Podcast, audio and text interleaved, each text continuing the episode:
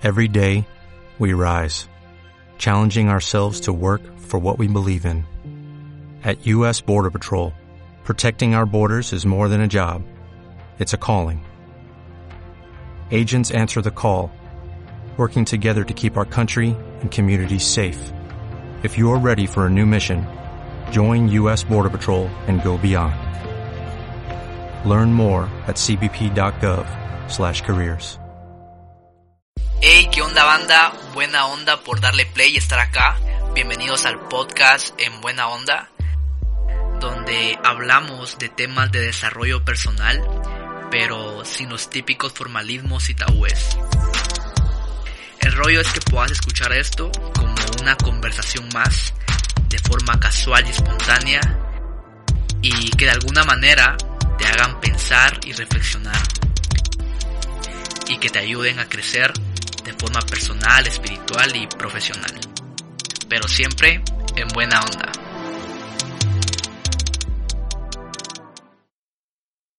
¿Cuántas veces no te has enojado por algo que pasó por accidente y que no esperabas?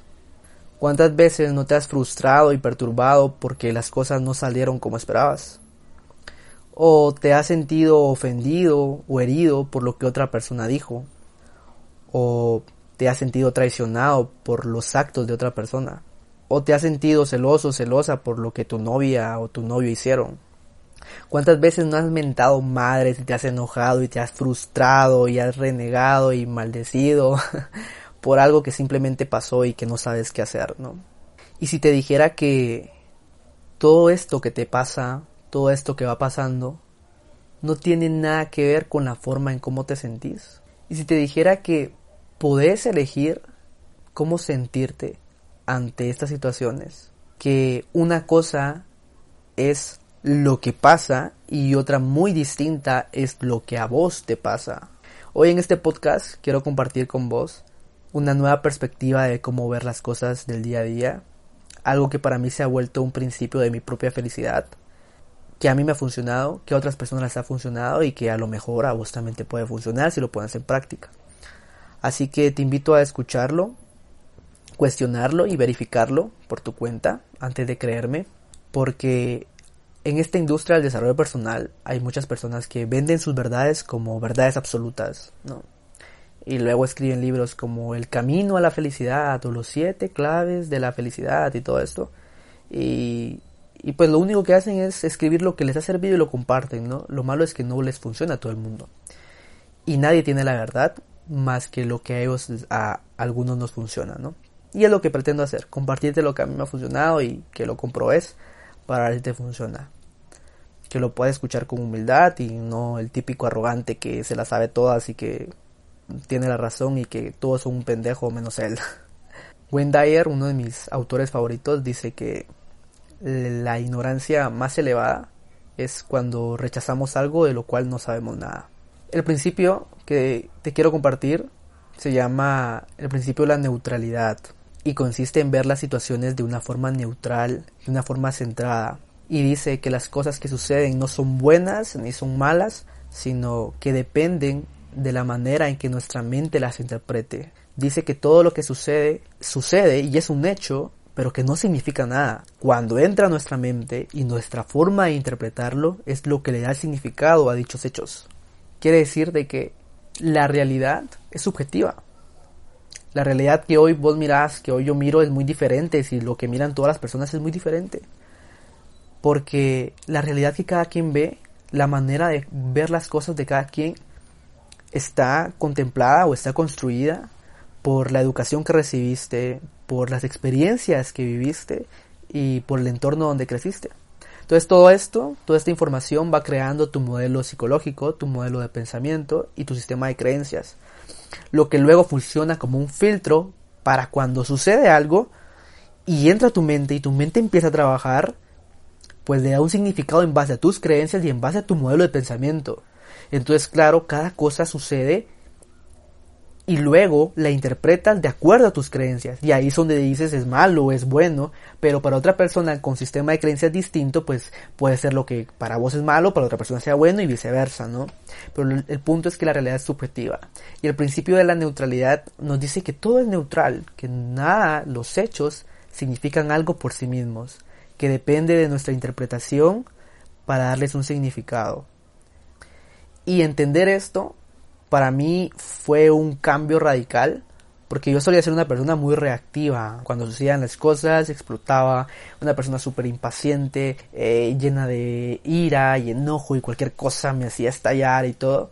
Y aparte que mi personalidad sí es así, un poco así explosiva. Pero yo era demasiado reactivo. Y entender esto, entender que cuando las cosas sucedían, yo podía elegir cómo sentirme que las cosas de afuera no podían determinar, si yo quería, la forma en cómo sentirme.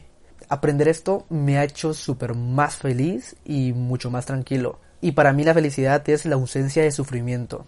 Y entender el principio de la neutralidad es entender que nada puede hacerte daño a menos que se lo permitas. Que nada puede hacerte sufrir a menos que se lo permitas que todas las situaciones son neutrales y que no significan nada y que depende de cómo las interpretas si te hacen sufrir o no. Y claro, y no digo que las cosas no sean dolorosas o que no afecten, aparte de la indiferencia, pero sí saber que puedes elegir cómo sentirte y no ser un esclavo reactivo de las situaciones, porque la realidad es que todo lo de afuera nunca lo vas a poder controlar, nunca lo vas a poder cambiar imagínate que si todo el tiempo la manera en que te sentís depende de cómo suceden las cosas allá afuera, pues vas a vivir una vida muy infeliz porque nunca vas a poder controlarlo de afuera. Vas a vivir una vida dependiente de tu exterior. Y si las cosas van bien, eres sos feliz y si las cosas van mal, te emputas y la pasas fatal y perdes tu paz. Pero cuando entendés que tenés elección, que está bien enojarse y está bien afectarse y todo, pero el chiste es aprender a identificar las emociones y entenderlas y verlas desde el punto de vista correcto o por lo menos desde el punto de vista que te haga sentir en paz, ¿no? Porque cuando sucede algo que es neutro, hay dos caminos. Está el camino del ego, la oscuridad, que es cuando nos hace sentir enojados y buscamos culpables y decimos, ¿por qué a mí? Mira lo que me dijo, mira lo que me hizo, yo tengo la razón y todo eso. Pero también está el otro lado de la sabiduría, donde puedes interpretar las cosas de forma distinta, de modo de no perder tu paz, de modo de no perder tu felicidad y saber que tu tranquilidad es más importante que lo que pasa allá afuera y de no dejar que nada de lo externo te robe tu paz y tu tranquilidad y tu felicidad y entender que nada más puede hacerte daño a menos que se lo permitas, ¿no? Y hablar de esto es fácil, ¿no? Pero ponerlo en práctica requiere mucho trabajo y es difícil, pero sí que vale la pena, ¿no? Sí que vale la pena, pero es complicado. Y un ejemplo de esto es, no sé, vas en el bus a tu trabajo, vas en tu carro o como sea y de repente el bus se descompone, se para y te tenés que bajar o vas en tu carro y te chocan o pinchas una llanta o le pasa algo y vas tarde de tu trabajo y ahí es donde suceden los dos caminos, ¿no? Si vas en el bus vas tarde o si vas en el carro y te atrasas y decís está el camino donde perdés la cabeza y te enojas y te estresas y decís cómo me puede pasar esto, voy a llegar tarde, mi jefe me va a regañar y por qué me pasa a mí y que y empezás a mentar madres y a perder tu paz y te perturbas. Ojo, que la situación no la situación es neutral, que se está perturbando sos vos mismo. Porque existe el otro camino donde decir, bueno, los accidentes existen, estas cosas pasan. ¿Sabes qué? Le voy a escribir a mi jefe, le voy a tomar una foto al carro que se me quedó tirado o al bus que se tuvo que parar, le voy a mandar un WhatsApp y le voy a decir que voy a llegar tarde porque pasó un accidente, ¿no? Esas cosas pasan.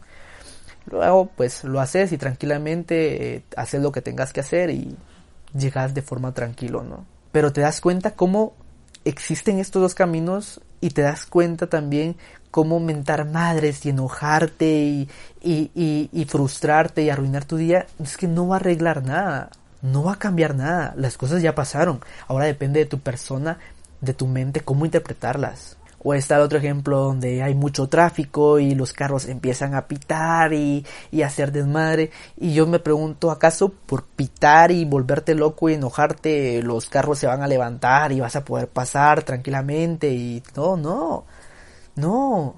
Nada, nada cambia cuando te frustras y te enojas y todo. Lo único que haces es robar tu felicidad, romper tu tranquilidad. Nada externo tiene el poder de hacerte sufrir. Yo cuando escucho a la gente me da, cuando dice, me da, es que me da un ataque de celos o un ataque de estrés. No sé, me imagino a los celos o al estrés como una persona con un cuchillo queriéndote hacer algo y te está atacando y todo. Porque decir es que me, un ataque de celos, no como si eso, como si los celos fuera un monstruo afuera que te estuviera atacando. No, está en tu mente lo que te provoca celos, lo que te provoca enojo, lo que te provoca ira, lo que te provoca estrés, no es la situación, es lo que tu mente te dice, son tus pensamientos, lo que empezás a maquinar, lo que empezás a pensar, lo que, te, lo que el ego te dice, eso es lo que te hace sentir enojado. Cuando una persona habla mal de tu persona y no es cierto lo que dice, no es lo que la persona dice, no es el acto de lo que la persona está hablando lo que te hace enojar. Lo que te hace enojar es el lado oscuro de tu ego que te dice cómo te puede decir eso, si no es cierto, te tenés que defender, si yo tengo la razón, yo no voy a permitir. Es tan, es que estamos tan llenos de tanto putísimo ego que preferimos ese estado a, a mantener la felicidad. A decir, ¿sabes qué? Lo que la otra persona piense de mí no tiene nada que ver conmigo sus pensamientos son su rollo, son su pedo y no tienen nada que ver conmigo. Yo sé lo que soy, sé lo que hago. Y si otra persona dice lo contrario, sus motivos tendrá. Y si otra persona llega a mí con odio y todo, pues es un reflejo de lo que hay en su interior. Recordemos que todo lo que vemos y decimos, la forma en que vemos las cosas, es un reflejo de lo que hay en nuestro interior. Y si una persona habla de mí, los haters, por ejemplo, ¿no? Que es un tema muy famoso, los haters que son odiadores, ¿no? Pues el hecho de referirse a otras personas con odio y hablar mal y todo, pues es un reflejo de lo que hay en su interior y no tiene nada que ver con vos. En serio, pobre la otra persona, porque para andar inventando cosas de tu vida es porque seguramente su vida es muy vacía o muy aburrida o para andar hablando cosas malas o tirando odio es porque eso es lo que hay en su interior y, y lo expresa en forma de crítica, en forma de juicio pero no tiene nada que ver con vos. Y es tu mente y sos vos mismo el que permitís si esas cosas te hacen daño o no. Yo desde que aprendí esto, soy de la, del pensar nada es más importante que mi felicidad. Nada es más importante que mi tranquilidad y que mi paz. Y si alguna vez una persona intenta discutir conmigo, pues yo no intento tener razón y que la otra persona se enoje y se haga tres quesos y mente madre y todo. Yo no, yo, yo no tengo necesidad de sentirme eso. Hay batallas que uno puede decidir no pelear, que no son sanas. Pero todo depende de la forma como lo interpretemos. Como les dije al principio, una cosa es lo que pasa y una muy distinta a lo que a vos te pasa. Y depende de tu perspectiva. Como dijo Víctor Frank, el autor de El hombre en busca de sentido, una persona que estuvo atrapada en los campos de concentración nazis, decía, uno nunca podrá controlar lo que sucede, las situaciones, pero siempre va a poder elegir la actitud para afrontarlas. Y es una realidad. Nunca vas a poder controlarlo de afuera, lo único que te queda es controlarlo de adentro, porque si no te volvés un esclavo de lo exterior, y es el problema que hoy en la sociedad actual, que todos tratamos de buscar todo nuestro bienestar afuera. Y por eso se llama bienestar, no bien tener. Y por eso es de que tantas personas buscan en lo material lo que no tienen adentro. Por eso tantas personas desde el vacío buscan amor porque no tienen amor propio. Por eso es que muchas personas buscan afuera y entonces eso lo único que hace es perpetuar el sufrimiento porque siempre voy a buscar afuera mi felicidad y mi bienestar y lo que sucede es que lo de afuera nunca lo voy a poder controlar, entonces nunca voy a poder controlar cómo me siento. Y no se trata de ya no sufrir y de ya no sentir enojo y uff, ahora ya no siento nada, soy felicidad total, no. Claro que cueste, claro que vas a sentir enojo, porque es, parte de la humanidad, es, es, es parte del instinto, ¿no? De nuestro cerebro reptil reactivo, el sentir eso, ¿no? Y también el puto ego que todos tenemos y que siempre está ahí. Se trata más de, de ser consciente de tus emociones y de saber, ok, sí, sí, estoy enojado, ahora mismo me siento enojado, ahora mismo me siento lleno de ira, ahora mismo me siento víctima, pero, pero analizarlo y decir, ¿qué otra perspectiva hay? Está bien, siento esto, pero ¿esto me va a ayudar en algo? ¿Esto me va a ayudar a resolver la situación? ¿Esto va a ser bueno para mí? ¿Mentar madres y enojarme y buscar culpables va a resolver las cosas? Es que ahí cambia todo y cambia el juego. Y es tu experiencia de vida cambia y empiezas a vivir la vida de una forma distinta y sin importar cuánta cosa y cuánto malestar hay en el mundo y todo, pues una cosa es lo que sucede afuera, pero una otra cosa muy distinta es lo que dejo que suceda adentro, porque lo de afuera nunca lo voy a poder controlar. Así que por eso es que para mí se ha vuelto un principio de la felicidad, ¿no? Saber de que yo tengo y que tenés la capacidad de elegir. Así que ahí se los dejo mucha esta reflexión o este principio, llámalo como quieras, ponerlo en práctica, intentarlo Basta con frenarte un momento y simplemente pensar cómo te estás sintiendo y si lo que estás sintiendo te va a ayudar a resolverlo, ¿no? Porque de esta manera es cuando te volvés co-creador de tu vida, co-creador de tu realidad, porque sabes que todo depende cómo lo interpretes. Ya no te volvés víctima de la vida, sino que te volvés un hacedor. Vas usando todo lo que la vida te manda para irte haciendo mejor, para ir construyendo tu autoestima, tu crecimiento, tu amor propio, ¿no? Y ya no lo ves como un castigo de la vida que me ha mandado y que la vida es mala conmigo, lo ves de forma distinta. Así que muchachos se los dejo, espero les toque, les llegue y que lo pongan en práctica. Si les gustó, ya saben, compartirlo con un amigo, con sus grupos de amigos. Mi rollo es que poderles platicar de algo trascendente, algo que les ayude, más allá de, del entretenimiento, porque sería muy fácil hacerte reír, pero es más, es más difícil hacerte pensar, ¿no? Y hacerte reflexionar y, es lo que yo espero, darte un espacio de reflexión y, crecimiento. Así que si te gustó, compartirlo. Ya sabes que te espero en mis redes sociales, Broderick Ortiz, en todas las redes sociales. Eh, ahí puedes proponer tema, me puedes escribir y discutimos del tema que, que, que propongas. Así que buena onda mucha y hasta el próximo podcast. Les mando un abrazo. Buena onda por estar aquí.